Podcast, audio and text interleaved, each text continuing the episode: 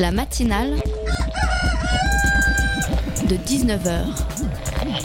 Et bah, c'est une émission qui parle de société, politique, euh, Culture alternative. On va aussi parler de sport, euh, de gens dans la rue. et l'actualité en règle générale. On va peut-être parler des corbeilles à linge pas en osier d'Auvergne. voilà, il y aura, il y aura des invités. Des sociologues, des invités chercheurs. Les invités ne diront que des choses intelligentes.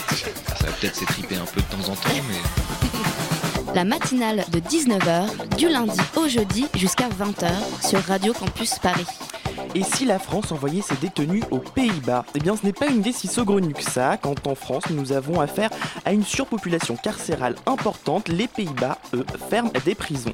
Dans l'Hexagone, 1200 détenus sont obligés de dormir par terre sur un matelas, tant les prisons sont remplies. Pendant ce temps, chez les Hollandais, des centaines de cellules qui, c'est des centaines de cellules qui se vident. La faute a un taux de criminalité en baisse depuis plusieurs années. Selon le Central Bureau de der Statistique, l'équivalent de l'INSEE aux Pays-Bas, depuis 2005, le nombre de victimes de crimes a chuté d'un tiers. Problème, la fermeture prochaine des prisons ne fait pas l'unanimité. Aux Pays-Bas, les députés de l'opposition dénoncent une certaine forme de laxisme qui risque de coûter à leur poste à près de 2000 personnels pénitentiaires. En attendant, une des réponses du gouvernement est de louer les places de prison à d'autres pays. La Belgique et la Norvège ont déjà transféré plusieurs centaines de prisonniers. C'est peut-être une fois de plus vers le nord de l'Europe que se trouve la réponse à certains de nos problèmes bien français. Il s'agit non pas de délocaliser nos prisons, mais d'envisager d'autres peines comme le bracelet électronique ou les travaux d'intérêt généraux pour arrêter de surpeupler nos prisons. La matinale de 19h, le magazine de Radio Campus Paris. Bonsoir à tous, c'est parti pour une matinale jusqu'à 20h. Au menu ce soir, comment prendre part à la révolution numérique quand on est un jeune artiste? Comment se financer, se diffuser? Autant de questions que peuvent se poser les jeunes talents. Un dispositif lancé par la mairie de Paris a tenté d'y répondre. CréArtUp est, un, ce dispositif d'accompagnement à la création et on en parle dans la deuxième partie de l'émission. Deux autres rendez-vous. À 19h30, Clara nous parle du film Merci Patron et pas que, elle nous dira ce que c'est exactement. Euh, et à la fin de l'émission, c'est le retour de Fanny pour savoir tout ce qu'il se passe sur le web. Et justement, pour réagir à l'émission, vous pouvez utiliser le, le hashtag matinale19h ou notre page Facebook. Et juste avant, pour notre premier sujet, un mot que l'on entend partout, mais sans forcément en connaître le sens, l'islamisme. Le salafisme vient du mot salaf qui signifie ancêtre et qui désigne les musulmans. Donc le salafisme, ce sont plusieurs mouvements qui veulent un retour à l'islam tel qu'il était pratiqué selon eux à l'époque du prophète au 7e siècle. Et dans leur esprit, pour revenir à cette religion, il faut l'épurer de tout ce La chronique Expliquez-nous de France Info s'est penchée sur beaucoup de sujets autour de l'islam. Islam en France, l'Arabie Saoudite, Boko Haram, les différences entre chiites et sunnites, mais on n'a pas encore eu Expliquez-nous l'islamisme. Pourtant, ce mot, on l'entend partout. Sur les chaînes info, à la radio, dans les, dans les bistrots, le mot islamisme est dans toutes les bouches. Mais, il est possible, mais est-il possible d'en donner une définition? Rien n'est moins sûr pour notre invité, Claude Guibal. C'est même un mot fourre-tout. Bonsoir, Claude Guibal. Bonsoir. Alors vous publiez L'islamistan, visage du radicalisme aux éditions Stock, un livre écrit du fort de votre expérience de grand reporter, d'abord à Libé, puis à l'Obs, et enfin aujourd'hui à Radio France. Vous racontez dans ce livre de nombreuses rencontres que vous avez fait tout au long de votre carrière, euh, notamment au Proche-Orient, euh, une série de rencontres qui vous ont permis d'observer euh, l'évolution du radicalisme. Oui, j'ai vécu euh, 15 ans au, Proche-Orient où j'ai effectivement vu monter, enfin j'étais basée au Caire et où j'ai vu monter ce qu'on a appelé l'islamisation de, de l'Égypte. Et je suis rentrée vivre en France il y a trois ans maintenant. Et à cette occasion-là, je me suis rendu compte qu'en France, on parlait euh, beaucoup euh, des islamistes, mais que sous ce mot euh, très, très vague, on mettait des gens qui avaient des profils extrêmement différents, des frères musulmans, qui sont effectivement ce qu'on appelle des islamistes, mais les djihadistes sont aussi euh, des islamistes. Une jeune fille qui porterait un voile est qualifiée ici d'islamiste, mais de l'autre côté de la, de la mer, par exemple au Caire, une fille qui porte un voile, c'est d'une telle banalité qu'il ne viendrait à personne l'idée de la qualifier d'islamiste. Euh, et je me suis demandé si les gens, en fait, savaient de quoi on parlait, puisque euh, à travers ce, ce mot employé à des profils aussi euh, différents, eh bien, il y a des réalités, il y a des gens derrière, il y a de la chair, c'est pas simplement un c'est ce que vous concept. voilà, c'est ce que livre. d'expliquer. Justement, alors ce livre il s'appelle Islamistan. C'est où cet Islamistan? Alors l'islamistan, c'est vraiment ce monde fantasmé, hein, ce, ce, ce pays, ce continent aux frontières très très floues dans lequel on jette, on jette indistinctement tout ce qu'on qualifie d'islamistes. Alors ceux que je vous citais à l'instant et bien d'autres.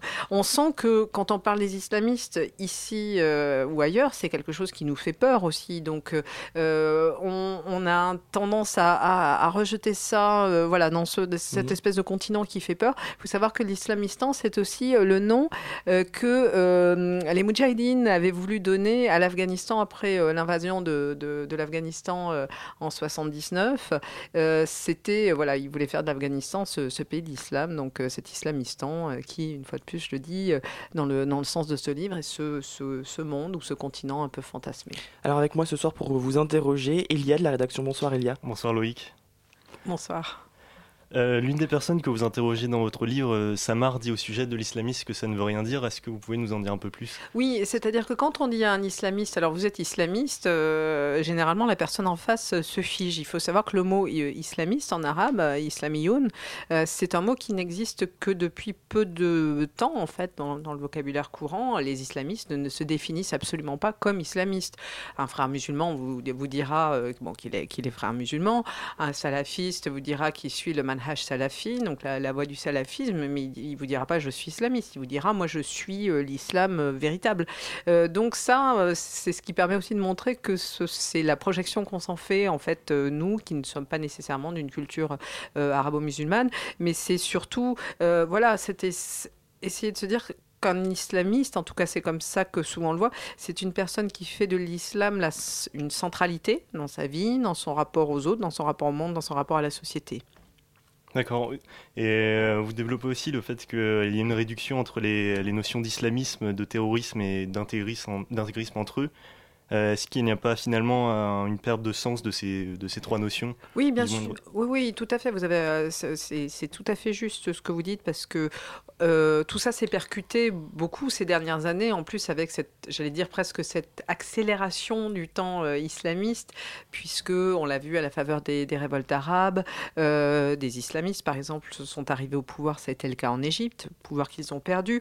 On a vu l'islam, l'islamisme radical sous sa forme la plus radicale, le djihadisme, prendre de l'importance et prendre des territoires euh, avec le, groupe État islamique. Et on le voit bien hein, aujourd'hui dans le discours ambiant, tout cela se, mélange, se percute euh, pour, pour, pour, euh, proposer finalement cette espèce de, de conglomérat très indistinct. Et moi, il me semblait un enfin, important de, pouvoir apporter de, la nuance, là où je pense qu'il faut rappeler que le groupe État islamique, lui, propose une lecture de la société, enfin du monde, en, deux pôles, euh, ceux qui sont pour le califat et ceux qui n'en sont pas. Et il me semble que réintroduire de la nuance, c'est précisément refuser cette proposition que nous fait l'État islamique. Est-ce qu'on peut quand même réduire peut-être l'islamisme à, l'extrémisme ou à du fondamentalisme? Alors, le fondamentalisme euh, ou le radicalisme, quand est-ce qu'il commence? C'est la mm. question que j'ai essayé de me poser à travers toutes ces rencontres. Moi, je n'ai pas en fait une réponse euh, euh, fixe, bien claire, etc. Je repars euh, ou je, continue ces 20 années bah, de travail sur l'islamisme avec encore plus de questions que j'en avais au départ. la question, c'est qu'il y a des gens qui sont d'une extrême piété, euh, une piété euh, qu'on peut qualifier de fondamentaliste. Prenez par exemple le cas de ceux qu'on appelle les salafistes quiétistes, qui, sont des salafistes mais pas radicaux.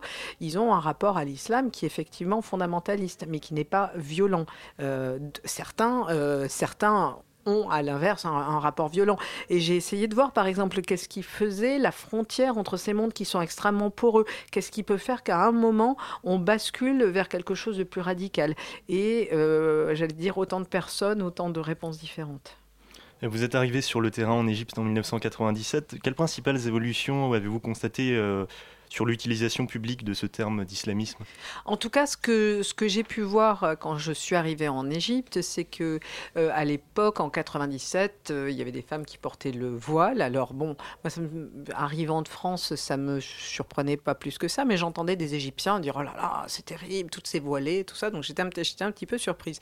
Et la première fois que j'ai vu une femme qui portait un niqab, c'est-à-dire un voile intégral en, en 97 en Égypte, j'ai été extrêmement surprise. On en voyait très très peu. À l'époque, les islamistes euh, dont on parlait, c'était le- les terroristes des Gamaat Islamia qui ont été ensuite, euh, j'allais dire, le vivier de ceux qui ont formé les, les cadres d'Al-Qaïda, vu qu'aujourd'hui, d'ailleurs, l'actuel chef d'Al-Qaïda, Ayman Zawahiri, est un, Oui. un- un Égyptien. Euh, mais il y avait cette opposition en Égypte qui était interdite, mais on disait tolérée à l'époque, qui étaient les frères musulmans. Donc les frères musulmans, eux, proposaient une vision de l'islam politique qui était encore très très différente de, celle des djihadistes. Et puis on voyait dans la société, eh bien justement, de plus en plus de gens qui ont commencé, alors on l'a vu surtout avec les femmes, parce que c'était ça qui était le plus visible, on a vu des femmes qui ont commencé à se voiler. Et euh, l'islam, en fait, les notions euh, religieuses prendre une part de plus en plus importante de la société. Je voyais autour de moi mes amis se voiler, notamment sous l'influence de prédicateurs hyper à la mode. Alors il faut savoir qu'avant, les prédicateurs, ils avaient des, grosses- des grosses barbes. Alors euh, en Égypte ou au Proche-Orient, vous aviez des shows télévisés, enfin des shows, des prêches télévisés euh, extrêmement euh, rébarbatifs, avec des chers dont la voix était euh, très réverbérée, comme ça, qui promettaient euh, l'enfer, etc. Enfin, il y avait un côté très doctoral. Et puis, dans les années, euh, fin des années 90, début des années 2000, on a vu arriver euh, ceux qu'on a appelés euh, les, chers catholiques, euh, notamment un homme qui s'appelait Amoul Khaled et qui ressemblait pas du tout aux chers tels qu'on les connaissait avant. Alors lui, il était en polo à la télé, il faisait des émissions, de, vraies émissions de divertissement où il s'adressait à la jeunesse, où il s'adressait aux filles, où il disait aux filles, bah, euh, enfin rien n'empêche d'avoir un voile et d'être à la mode, hein, euh, ça c'est pas du tout interdit par le Coran. Et puis si tu n'as pas encore un voile, c'est pas grave, hein, il n'y a pas de soumission, il n'y a pas d'obligation dans l'islam, ça va venir, tu vas prendre ton chemin, etc. Et euh, progressivement, ça, son discours et ce qu'il a proposé en parallèle de son discours, euh, notamment un appel à la jeunesse à s'engager dans des projets sociaux, tout ça, a, a- a fédéré une foule énorme. Et cet homme, par exemple, a été un des artisans de la réislamisation de l'Égypte par les classes moyennes, Comment, par la on- bourgeoisie. comment on peut expliquer justement qu'il a réussi à fédérer les foules comme ça? Alors, Amr Khaled, je l'ai rencontré.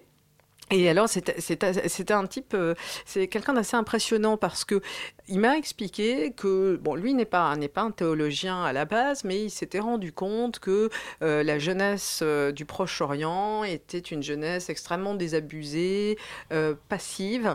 Lui me disait, regardez, on forme un tiers, un quart des habitants de la planète. On a connu, l'islam a connu une période extrêmement foisonnante à l'époque d'Averroès, etc., dans les dans, les sciences, on était extrêmement productifs. Et puis, depuis 400-500 siècles, qu'est-ce qu'on a produit? Rien. Et ça, c'était son constat. Il, trouvait que le monde, musulman euh, avait disparu quelque part dans les limbes et il voulait euh, redonner de l'espoir euh, et de l'élan au monde musulman et se disait, mais c'est avec notre jeunesse qu'on peut faire ça. Or, cette jeunesse, il la sentait complètement désœuvrée parce que, en complète perte de, de valeur, il disait les jeunes ne croient plus en la politique. On est dans des Qu'est-ce que vous voulez que les jeunes aillent, voter, s'engager politiquement, etc., pour des régimes qui leur mentent Euh, il, Donc, il, avait, cette conscience-là et il, m'a expliqué pour moi, la religion est un canal est un chemin. Et si les jeunes utilisent ce- cette espèce de rail religieux pour faire des grandes choses, pour pouvoir eh ben, porter l'islam et, et utiliser leurs capacités en eux, on va, on va réussir comme ça, on va recréer un, islam. Et ça, c'est un discours qui marchait parce qu'il disait si on ne peut pas croire en la politique, au moins on peut se dire qu'on peut euh, croire, euh, croire en Dieu. Et ça, ça a été extrêmement euh, important comme facteur justement d'attraction. Eh bien justement, on va continuer d'en parler juste après une petite pause musicale.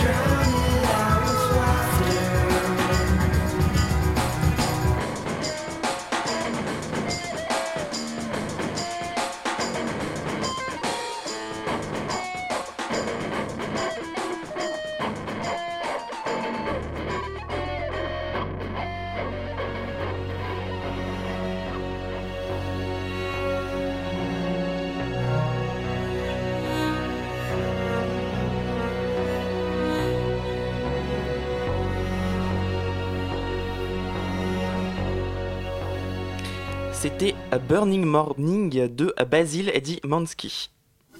La matinale de 19h sur Radio Campus Paris. 19h18 sur Radio Campus Paris 93.9, Claude Guibal, grand reporter à Radio France et auteur de L'islamistan, visage du radicalisme aux éditions, aux éditions Stock. Et à notre invité, et Elia, tu as une question. Claude Guibal, qu'est-ce qui pousse les individus euh, au, au fond à la radicalisation d'après votre expérience? Qu'est-ce que vous appelez radicalisation Euh, Radicalisation is- violente Non, pas forcément violente, mais un, Je une pense pratique, que euh, voilà ouais. une pratique euh, une pratique plus radicale. Euh, je pense qu'il y a d'abord une quête de sens, vraiment une, une quête de sens. Euh, beaucoup de gens que j'ai rencontrés euh, disent qu'ils veulent chercher un, un sens à leur vie parce qu'ils ne trouvent pas nécessairement euh, des réponses immédiatement dans le système qu'on leur, euh, qu'on leur propose. Euh, donc il y a, y a euh, ce, finalement ce chemin. Beaucoup parlent de l'aventure collective, qui, quelque part aussi, qui leur est proposée, puisque dans l'islam, il y a ce- cette notion très forte de la Ummah, qui est la communauté des croyants. Et euh, une personne est responsable pour toutes. Donc il y a- vraiment une, idée, euh, une idée de, collectif euh, là-dedans. Après, les formes d'islamisme ou de radicalisation, elles sont tellement multiples que ça répond à, des choses très différentes. Et puis il faut penser à une chose, c'est non seulement l'islam, l'islamisme n'est pas monolithique, comme on le disait tout à l'heure, il y a des formes qui n'ont vraiment rien à voir entre elles, mais aussi quelqu'un qui peut avoir une pratique assez fondamentaliste à une époque ne l'a pas nécessairement plus tard, ou à l'inverse peut aussi euh, de prendre des formes encore plus radicales. hein. Moi, j'ai pu le voir en 20 ans, euh, des gens euh, qui ont eu des parcours finalement très très évolutifs, parce qu'on parle de personnes une fois de plus, et tous, autant qu'on est, on est le produit eh d'une éducation, d'une famille, selon que votre famille est religieuse ou pas, euh, selon le, pays dans lequel vous vivez, la société dans laquelle vous vivez. Vous êtes très très imprégné par ça, vous grandissez, vous faites vos propres choix, vous, faites, vous expérimentez des choses, vous allez au fil de vos rencontres, au fil de vos questions vers des choses très très différentes. Donc on peut évoluer euh, aussi et certaines personnes qui se sont qui ont eu une pratique par exemple radicale de l'islam peuvent euh, J'allais dire avoir des, des- pratiques aujourd'hui beaucoup plus, euh, beaucoup plus, beaucoup moins fondamentalistes en fait, sans renier pour autant la personne qu'elles ont été. Euh, votre livre dresse le portrait de personnages très différents en Égypte, euh, en Arabie Saoudite et euh, en Iran, notamment. Et quel est le dénominateur commun entre toutes ces personnes? Bien, justement, qu'on dit d'elles que ce sont des islamistes ou qu'ils l'ont été, etc. Et on voit finalement, euh, en fait, je- j'espère en tout cas qu'on voit dans tous ces portraits euh, bah, des gens finalement euh, très différents. L'idée, c'était qu'un petit peu chaque rencontre pas chasse l'autre, mais euh, puisse dévo- dévoiler d'autres euh, d'autres raisons, d'autres parcours qui mettent à l'islamisme pour pas qu'on plaque finalement des raisons systématiques. Vous le savez, aujourd'hui, on parle beaucoup, par exemple, dans le cas des djihadistes, notamment euh, de, l'aspect sociologique qui, peuvent, euh, qui peut pousser certains vers le djihad, parce qu'on parle de, de, de, de territoires urbains à l'abandon, de, des banlieues, de tout ça, etc. Et donc... Beaucoup de gens, enfin, on se pose la question, et à juste titre, de est-ce que justement, euh, quand, quand on vient d'une banlieue pourrie, euh, est-ce que euh, là, il n'y a pas un terreau pour le, pour le radicalisme? C'est vrai. mais c'est pas non plus une, une fatalité. Mm. hein. Moi, j'avais été beaucoup frappée euh, au moment de la fermérage. euh, J'avais pendant l'assaut, j'avais travaillé dessus et euh, j'avais été sidérée de voir que euh, Mohamed Merah habitait, a grandi dans la même rue que les chanteurs de Zebda. Ah. Et moi, ça m'avait vraiment frappé parce qu'on voit que sur ce, eh ben voilà, sur un même, sur un même territoire, sur un même terreau, sur une même colère éventuellement, et sur des mêmes raisons légitimes, eh ben les parcours de vie n'ont rien à voir. J'allais dire euh, tr- transcender, euh, transcender cette colère ou ce- ce- ce- cette rébellion là, elle s'est pas faite du tout, du tout de la même façon. Et même totalement à l'inverse. Donc il n'y a pas de fatalisme. Chacun a un cerveau, chacun euh, doit on a on a tous un libre arbitre. Donc il faut pas y- il faut pas voir quand euh, notamment quand on cherche à donner des explications sociologiques, il faut pas avoir une volonté d'ex- d'excuser, euh, comme le dit Manuel Valls, nécessairement Oui. par la sociologie. C'est c'est vraiment hallucinant de dire un truc pareil. Non, euh, chercher à expliquer, c'est chercher à donner des éléments qui vont faire comprendre pourquoi certains vont basculer et d'autres pas, et voir notamment, et c'est ça qui me semble très important aussi dans toutes les formes de radicalisation forte, c'est que là où il y a de la radicalisation, c'est parce que l'État n'est pas là. C'est parce que finalement, Mm. à un moment, euh, le le message euh, euh, politique, la présence de l'État par l'éducation, par l'action, par la responsabilisation et par la citoyenneté est absent. Alors, dans votre livre, c'est intéressant aussi puisque vous parlez de votre rôle de journaliste, de journaliste femme, de journaliste étrangère. Euh, et justement, en tant que journaliste étrangère, euh, on vous a aussi interrogé, les femmes euh, vous ont aussi interrogé sur la façon de vivre des Françaises, par exemple, et plus spécifiquement sur l'interdiction du port du voile intégral. Comment vous répondez dans ces moments-là à, à ces gens qui vous interrogent sur le terrain ou en ligne euh, Oui, c'est extrêmement perturbant parce qu'en tant que, en tant que journaliste, moi, mon travail, c'est pas d'aller dire à quelqu'un, euh, à une femme, euh, vous êtes idiote de porter un voile, c'est votre mari qui vous oblige, mais pourquoi vous vous en faire? C'est pas, c'est absolument pas ni ma démarche ni mon intention, etc. Moi, je fais pas ce métier-là pour ça. Je fais du- mon métier pour poser des questions aux gens et pour essayer de comprendre. Et pour que, euh, pour qu'on puisse comprendre, il faut que je me mette un petit peu à la place des gens. Donc, euh, vraiment, je sois en empathie avec eux. Et chacune d'ailleurs de ces rencontres est des sont des vraies rencontres, j'allais dire des vraies rencontres humaines, des gens qui m'ont qui m'ont marqué, avec qui il y a eu vraiment de l'échange. Et donc c'est pour ça qu'il y a ces conversations-là. Et quand une femme, euh, donc euh, par exemple, euh, moi ça m'avait frappé une fois à propos du, du débat sur le port du voile en France, une égyptienne non voilée me dit oui, c'est scandaleux ce que vous faites en France de vouloir interdire aux femmes de porter un voile. Vous dites qu'il y a de la liberté, de l'égalité pour tous, et vous empêchez une femme de porter un voile. De toute façon, c'est normal en France, vous êtes tous athées. Et je réponds à cette femme, ah ben non, on n'est pas tous athées. Par contre, on est tous laïcs. Et elle me répond, ah mais c'est quoi la différence? Et là, moi, non seulement en tant que journaliste, mais aussi en tant que personne, ça m'a obligé à réfléchir parce que moi, la laïcité, je m'étais jamais honnêtement vraiment posé la question vu que j'étais née dedans et que ça me semblait un système qui coulait de source.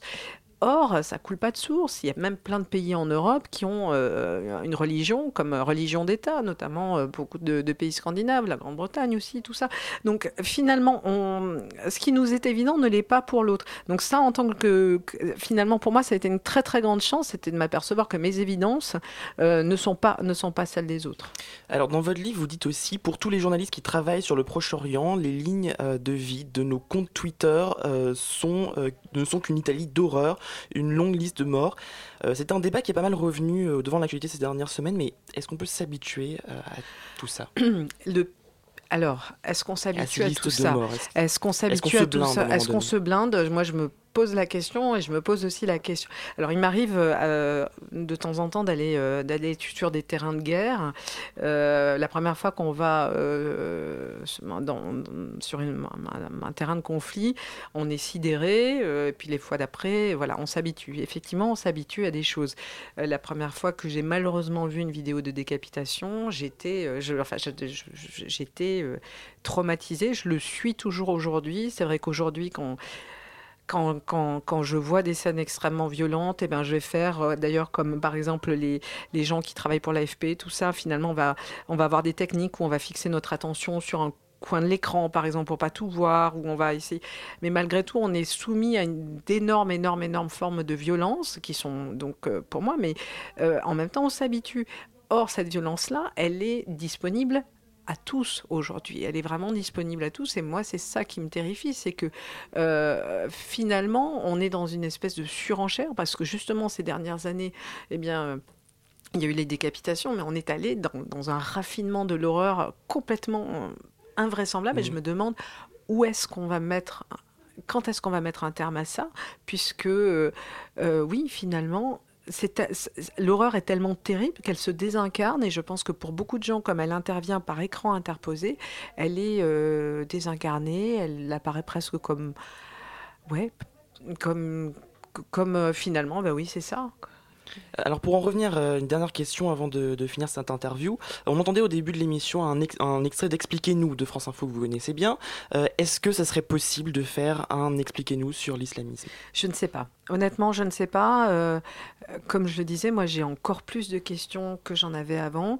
On parle beaucoup aujourd'hui aussi de déradicalisation, comme s'il y avait euh, une formule magique, euh, comme si, qui voudrait dire que finalement, on entend aussi beaucoup que euh, les- le, le- le djihadisme, c'est finalement une emprise sectaire, ce qui doit être le cas évidemment dans certains cas, mais il n'y a malheureusement pas que ça. Donc, il n'y a pas une formule magique, il n'y a pas une formule magique à l'islamisme.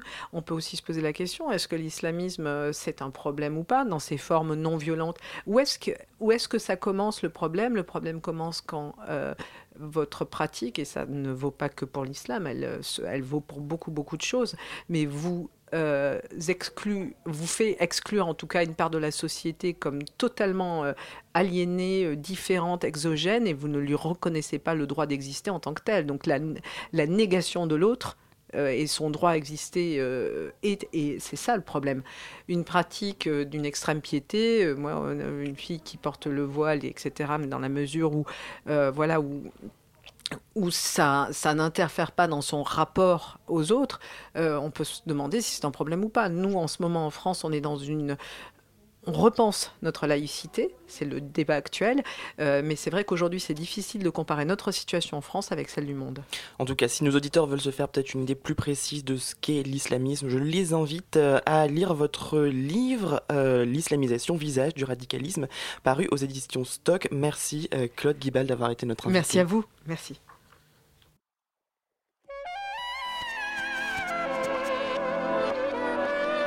La matinale de 19h, du lundi au jeudi jusqu'à 20h sur Radio Campus Paris.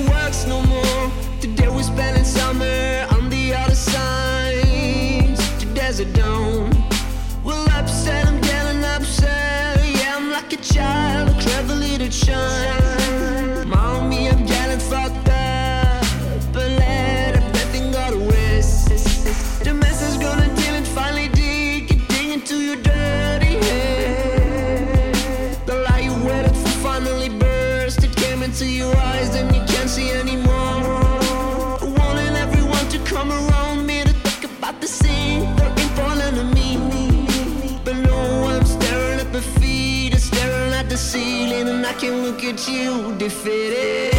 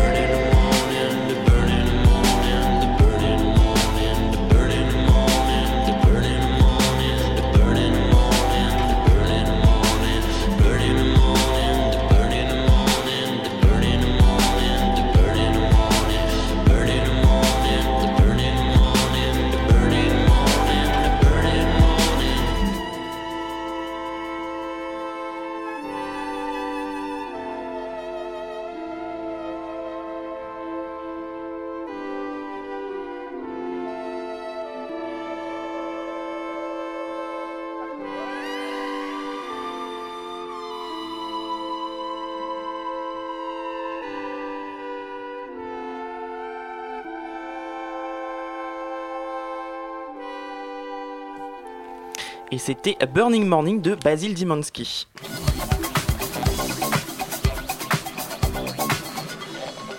« 19h33 sur Radio Campus Paris. Continuez à réagir sur les réseaux sociaux hashtag matinale19h ou sur notre page Facebook, la matinale de 19h avec les commentaires que vous voulez.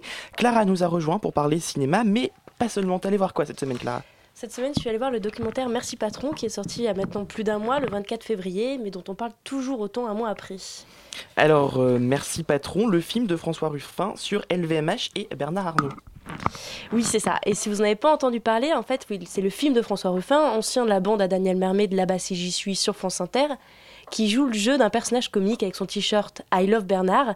Il se met en scène comme un véritable Robin des Bois pour défendre avec ironie les petites gens contre le, géant, le méchant monarque Bernard Arnault.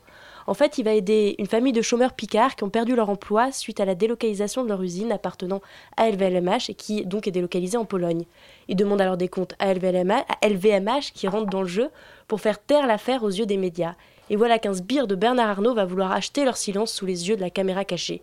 C'est une histoire simple, bon enfant, au premier abord, efficace, une histoire d'arroseur arrosé à la manière des films du documentariste américain Michael Moore. Mise en scène, tension dramatique, personnage comique, on a tous les éléments du cinéma. Pourquoi t'as l'air de le mettre dans une catégorie un peu à part? Ben, je trouve que c'est une vision du cinéma en fait qu'on n'en a pas forcément l'habitude. Ici, le cinéma est vu comme un lieu de partage, un, un cinéma qui fait parler, qui va bien au-delà des seuls lecteurs du quotidien Fakir, revue indépendante de François Ruffin. Ici, ça touche tout le monde, de la campagne à Paris, des milieux populaires aux petits bourgeois. Le film a quand même fait 150 000 entrées jusqu'à présent, Mhm. ce qui est énorme pour du documentaire. Des salles de cinéma vont même jusqu'à le reprogrammer maintenant. D'ailleurs, euh, il y a pas mal de projections publiques qui sont organisées ces temps-ci. Oui, il y a même je- jeudi soir, l'une des dernières représentations après la manifestation contre la loi travail. Les gens se mobilisent, créent des débats après les projections. En fait, c'est ce qu'on pourrait appeler un film d'action directe qui propage ses idées bien après la dernière image. Ça pose la question, je trouve, du statut de l'image. Ce film a quand même la caractéristique d'arriver à libérer la parole grâce à l'image. François Ruffin, selon ses mots, dit avoir voulu renverser l'oligarchie. C'est ce qu'il dit en fait à Europe 1, à Jean-Michel Apathy, dans une interview où il continue un peu à surfer sur l'ironie tout le long de l'interview. Mais ce qui est important, c'est que François Ruffin dit bien qu'il n'est pas réalisateur, que ce qui l'intéresse, c'est seulement de renverser l'oligarchie. Qu'importe le moyen, et le film est finalement ce qui, pour lui, à l'instant présent, peut lui permettre de faire cette attaque frontale, de montrer à l'image une révolution possible. Mais c'est quand même pas euh, du tout euh, nouveau d'utiliser l'image comme une arme euh, politique. L'idée d'un cinéma militant, ça existe depuis longtemps. En fait, c'est ça qui est intéressant. Ce n'est pas tant l'image, mais cette manière de proposer de nouvelles stratégies de communication, de réinventer le militantisme. C'est aussi de voir comment le débat intellectuel se recrée en dehors de la sphère publique à la sortie du cinéma avec les débats. L'image devient alors une arme politique, les méthodes milita- militantes changent à l'ère des nouveaux moyens de communication. Je trouve qu'on est un peu dans la lignée d'un autre mouvement en 68 où on a utilisé l'image comme arme politique avec ce qu'on appelle les cinétracks, des petits courts-métrages qui appellent à la mobilisation. Le statut des médias évolue, la radio sort du studio pour couvrir de nouveaux évén- des nouveaux événements, et nous aussi, nos outils se sont transformés. Internet et aussi une nouvelle communication autour du cinéma. Le cinéma maintenant peut se faire écho de nos revendications grâce à cette image d'un Robin des Bois roulant Bernard Arnault dans la farine. Et c'est la force du film, cette ironie. Bah, la violence de Merci Patron et de la lutte des classes, ici, est remis au goût de jour seulement par le rire et l'ironie. Et c'est finalement la force du film. Continuons à en rire, il reste au moins ça. Ça peut pousser à agir, qui sait. Merci beaucoup Clara, et tu l'as dit, je crois, ce sera demain projeté place de la République après la manifestation. C'est ça. La matinale de 19h du lundi au jeudi jusqu'à 20h sur Radio Campus Paris.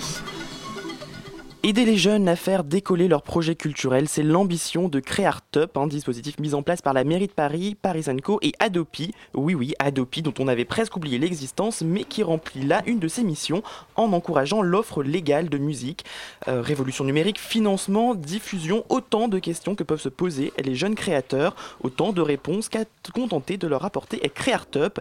Et on en parle tout de suite avec nos invités. Alors, Eva Kalpochi, euh, Annie Ananide, pardon, Zaraoui. Euh, vous êtes tous les deux chargés de projets événementiels à la Maison des Initiatives étudiantes. Bonsoir.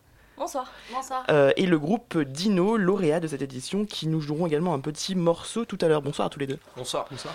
Alors, CréaTop, c'est un festival qui comprend une partie euh, accompagnement et production. Euh, Est-ce que vous pouvez nous présenter euh, rapidement euh, les différentes actions euh, menées par CréaTop Alors, CréaRtop, c'est un dispositif à deux entrées, donc c'est pas uniquement un festival. Mhm. Euh, c'est un dispositif qui se qui s'adresse aux étudiants de Paris et euh, qui propose, donc suite à un appel à projet, euh, aux étudiants parisiens de proposer leurs projets artistiques et culturels.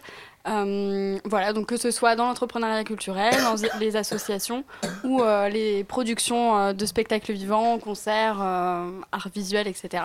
Et donc, à partir du moment où on est lauréat, on est soit accompagné, donc particulièrement par l'Adopi et par INCO, et euh, on peut être produit, donc dans le cadre du festival Créartop le Festival, qui débute du coup après-demain, et donc produit dans, dans des salles de spectacle ou par exemple à la Gaieté Lyrique dans des lieux d'exposition. Voilà, en fonction du projet. La spécificité de ce festival, c'est qu'il est destiné aux entrepreneurs culturels et étudiants à Paris. Et comment vous apportez votre soutien justement aux étudiants? Alors, de deux manières. Donc, du coup, il y a, euh, comme je le disais, euh, soit en accompagnement, soit en accompagnant les projets, ou soit en produisant euh, des projets, des œuvres artistiques. Donc, quand on accompagne, on met en relation les lauréats CréaRtop Accompagnement avec des réseaux de- d'experts, des partenaires, en ciblant bien les besoins de chaque projet. Donc, c'est vraiment, c'est du sur-mesure pour le projet des étudiants. Et en organisant des masterclass, donc on en a fait trois cette année.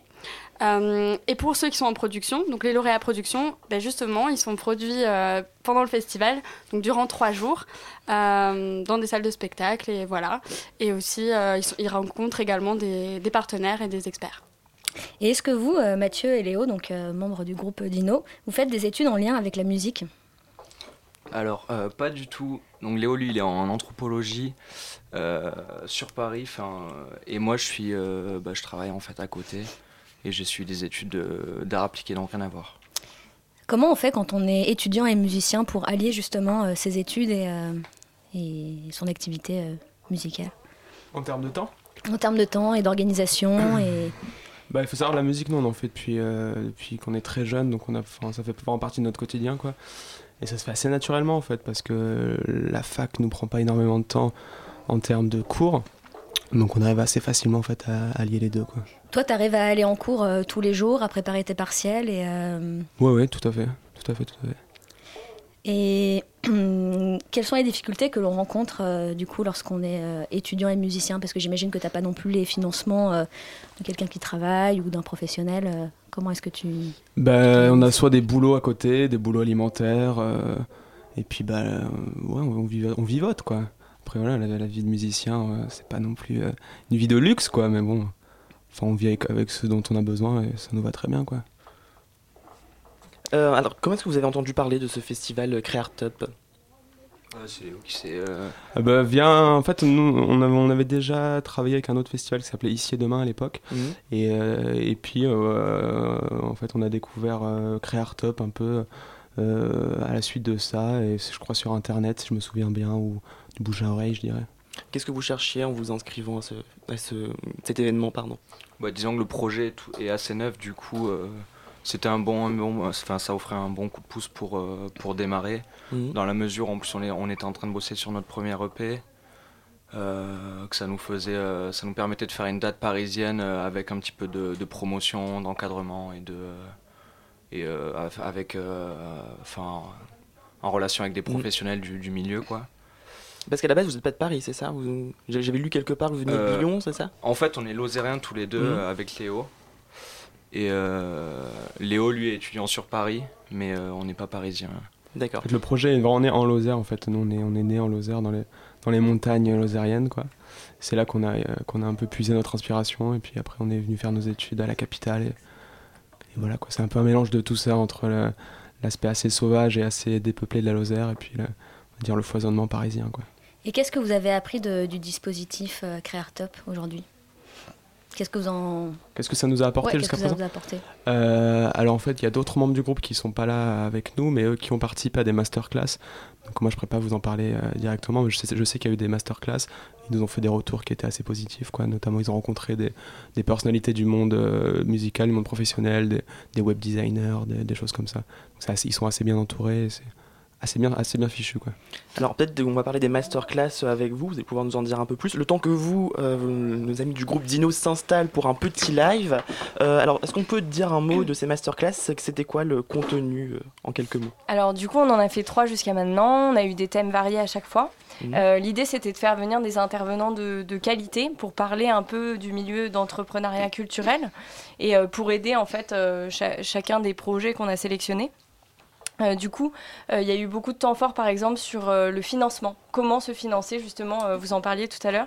Quand on est étudiant, quand on a un projet, on a parlé notamment du financement parti- participatif, parce que ça a été vraiment une demande aussi.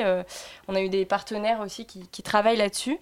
On a parlé du pitch, donc comment bien se présenter quand on a un projet, comment bien le présenter à des professionnels, à des gens qui potentiellement peuvent nous aider plus tard. Et euh, du coup, euh, on- voilà, il y a eu euh, voilà, ces trois masterclass. Le dernier était plutôt large, sur, donc, c'était plus organisé par un partenaire euh, qui s'appelle bah, Créatis, donc à la Gaieté Lyrique. Et euh, c'était vraiment sur comment créer, de l'idée au projet, comment créer euh, un projet culturel euh, innovant à Paris. voilà. Alors on va justement écouter euh, un peu de, de musique, un peu de ce projet culturel avec le groupe Dino qui nous fait l'honneur de nous donner un peu de live. On va vous jouer un morceau qui s'appelle The Man With Nothing In It, qui est tiré de notre premier EP, qui est disponible partout. Vous pouvez retrouver sur euh, notre site Dino Band.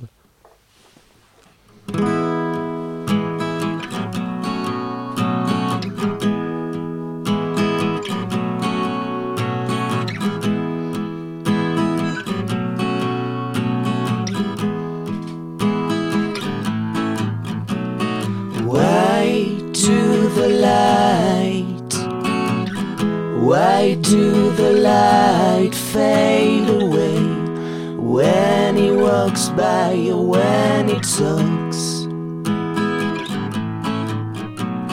Why do the crowd? Why do the crowd love at him with great sincerity? Oh, there was a man with nothing in it who dreams all around fixing a home.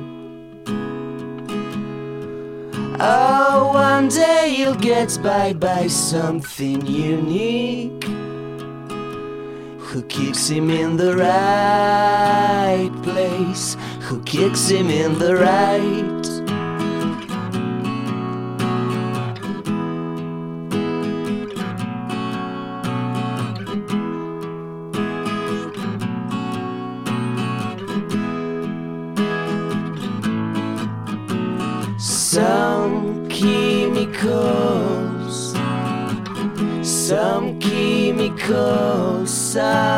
Sometimes make a stone looks like a gold. While a clue hang on you. Welcome in safe insanity. In safe insanity. Oh, there was a man with nothing in it all around fixing a home. Oh, one day you'll get by by something unique. Who kicks him in the right place? Oh, there was a man with nothing in it. Who dreams all around fixing a home. Oh, one day he'll get back by something unique. Who kicks him in the right place?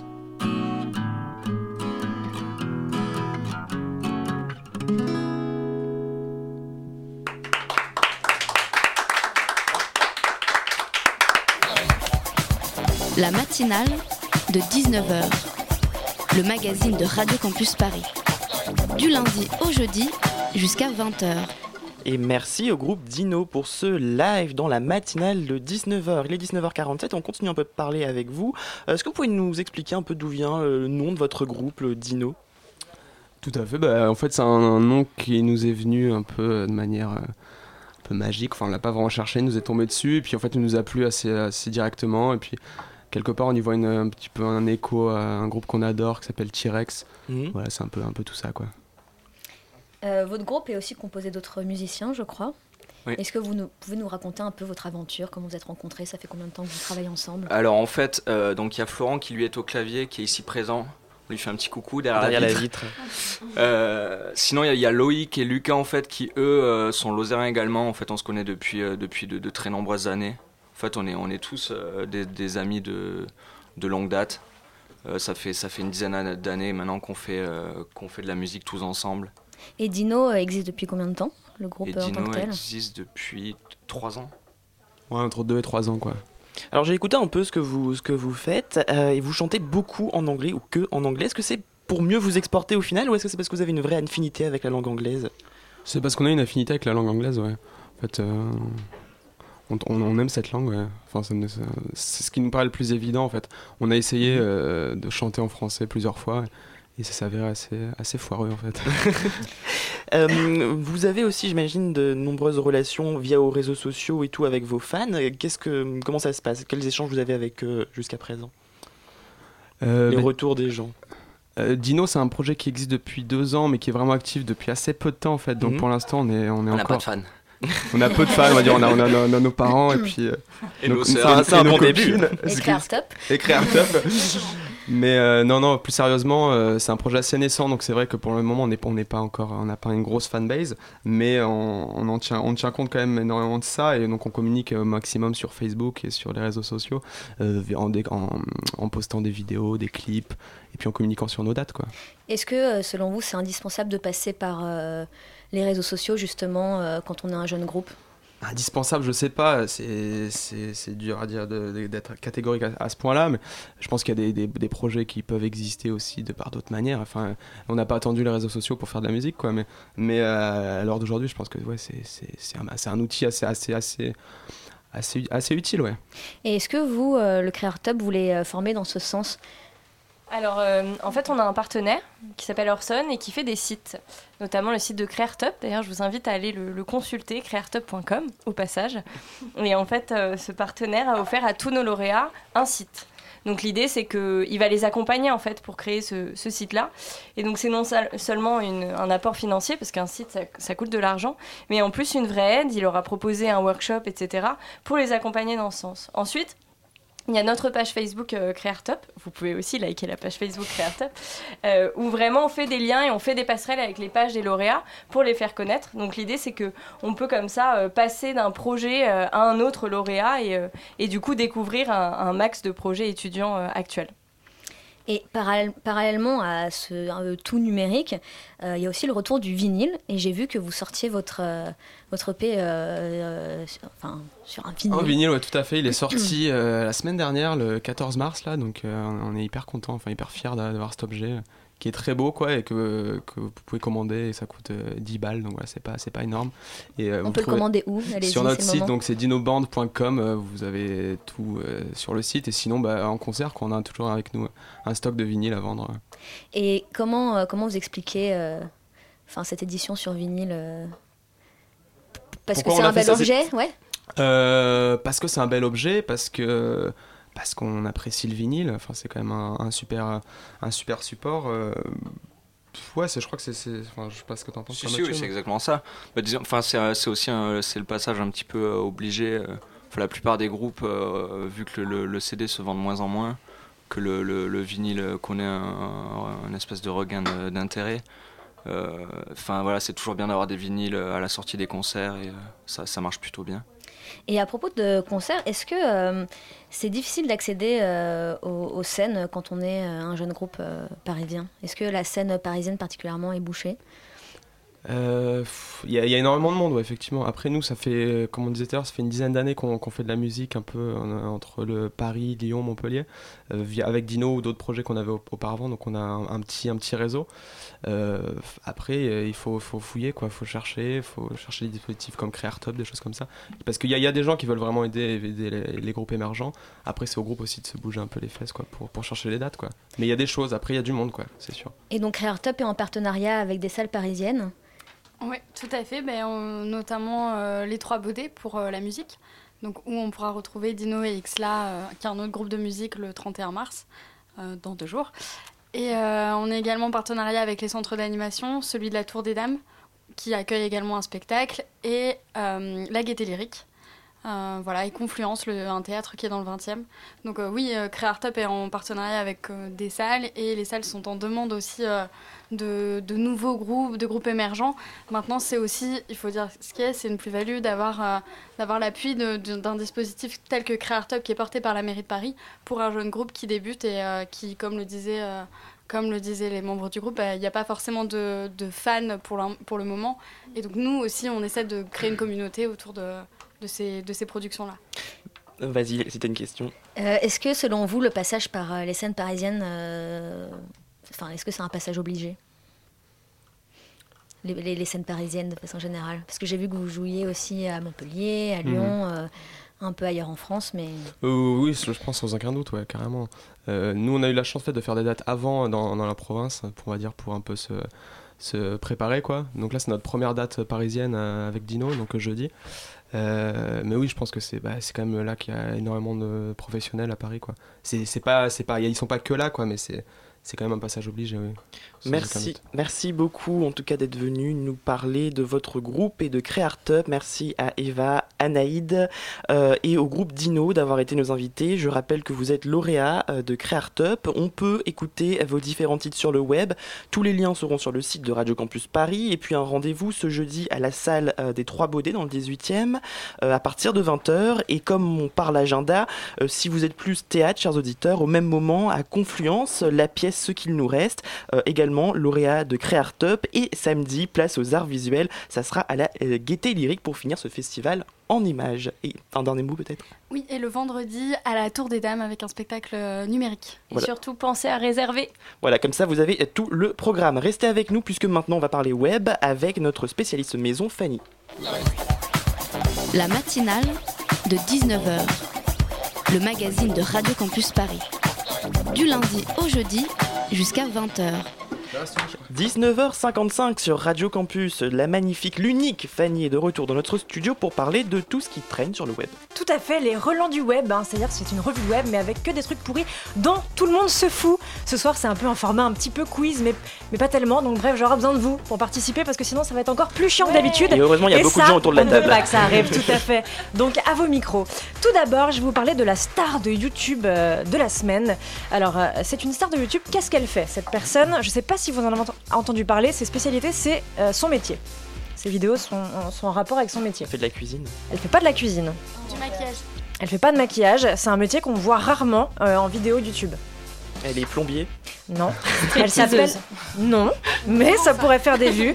Elle s'appelle Sandra Lee, si ça peut vous aider un petit peu. Pas du tout. Euh, elle se fait surnommer, donc il y a un indice dedans, Docteur Pimple Popper pour les bilingues. Vous qui chantez en anglais, euh, on va voir si vous savez vraiment parler anglais. Elle, euh, Décoratrice. Pimple Popper, non. Pimple Popper, ça veut dire éclateuse de boutons. Voilà, en fait, cette dame est dermatologue. Et donc pourquoi elle a plus d'un million d'abonnés sur YouTube? C'est parce qu'elle publie les vidéos de ses, de ses interventions où elle enlève des gros points noirs dégueulasses à des gens dégueulasses, des kystes, des boules de chair un petit peu qui pendouillent, hein, voilà.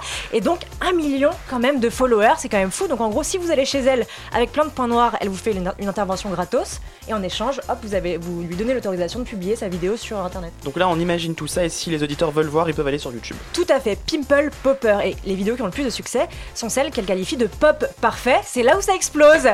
Et Wow. voilà Et c'est là où on est content. C'est là où il y a le meilleur ratio de, de likes et de dislikes. Ensuite, le troll de la semaine qui sévit sur Photoshop.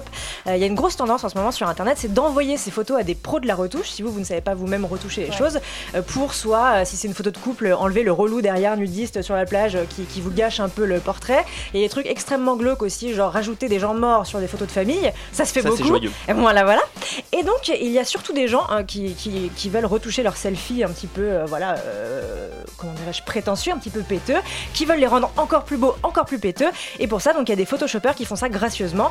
Et il y a James Friedman, qui est le troll de la semaine, puisqu'il s'est dit, euh, il, il leur a dit en gros, envoyez-moi toutes vos photos, je vais vous les retoucher gratos. Et en gros, il a fait que n'importe quoi. Il a pris au pied de la lettre les demandes de retouche des gens. Donc, euh, je sais pas, il y a une meuf qui a demandé fais-moi les, fesses de Kim Kardashian. Il lui a fait une fesse montgolfière, par exemple. Ou euh, est-ce que tu peux rendre mes eye- eyebrows un petit peu bushy, hein, en anglais? Bushy, ça veut dire comme un buisson un petit peu touffu, hein, voilà, un petit peu plus chevelu du sourcil.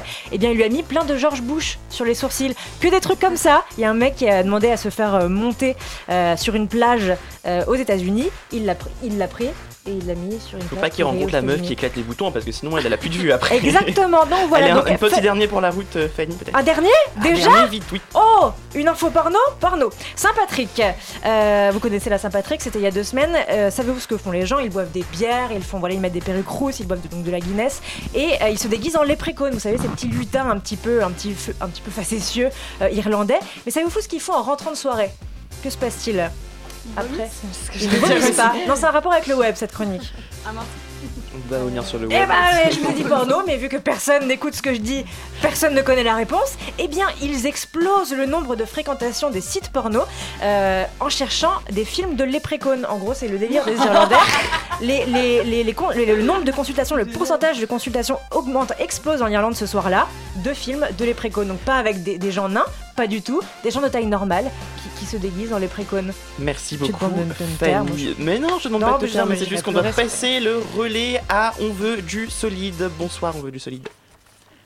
Alors, est-ce que nos amis sont avec Et nous c'est On veut du solide. Et vous parlez de quoi ce soir? Pas de porno, j'espère, et pas de léprechaunes.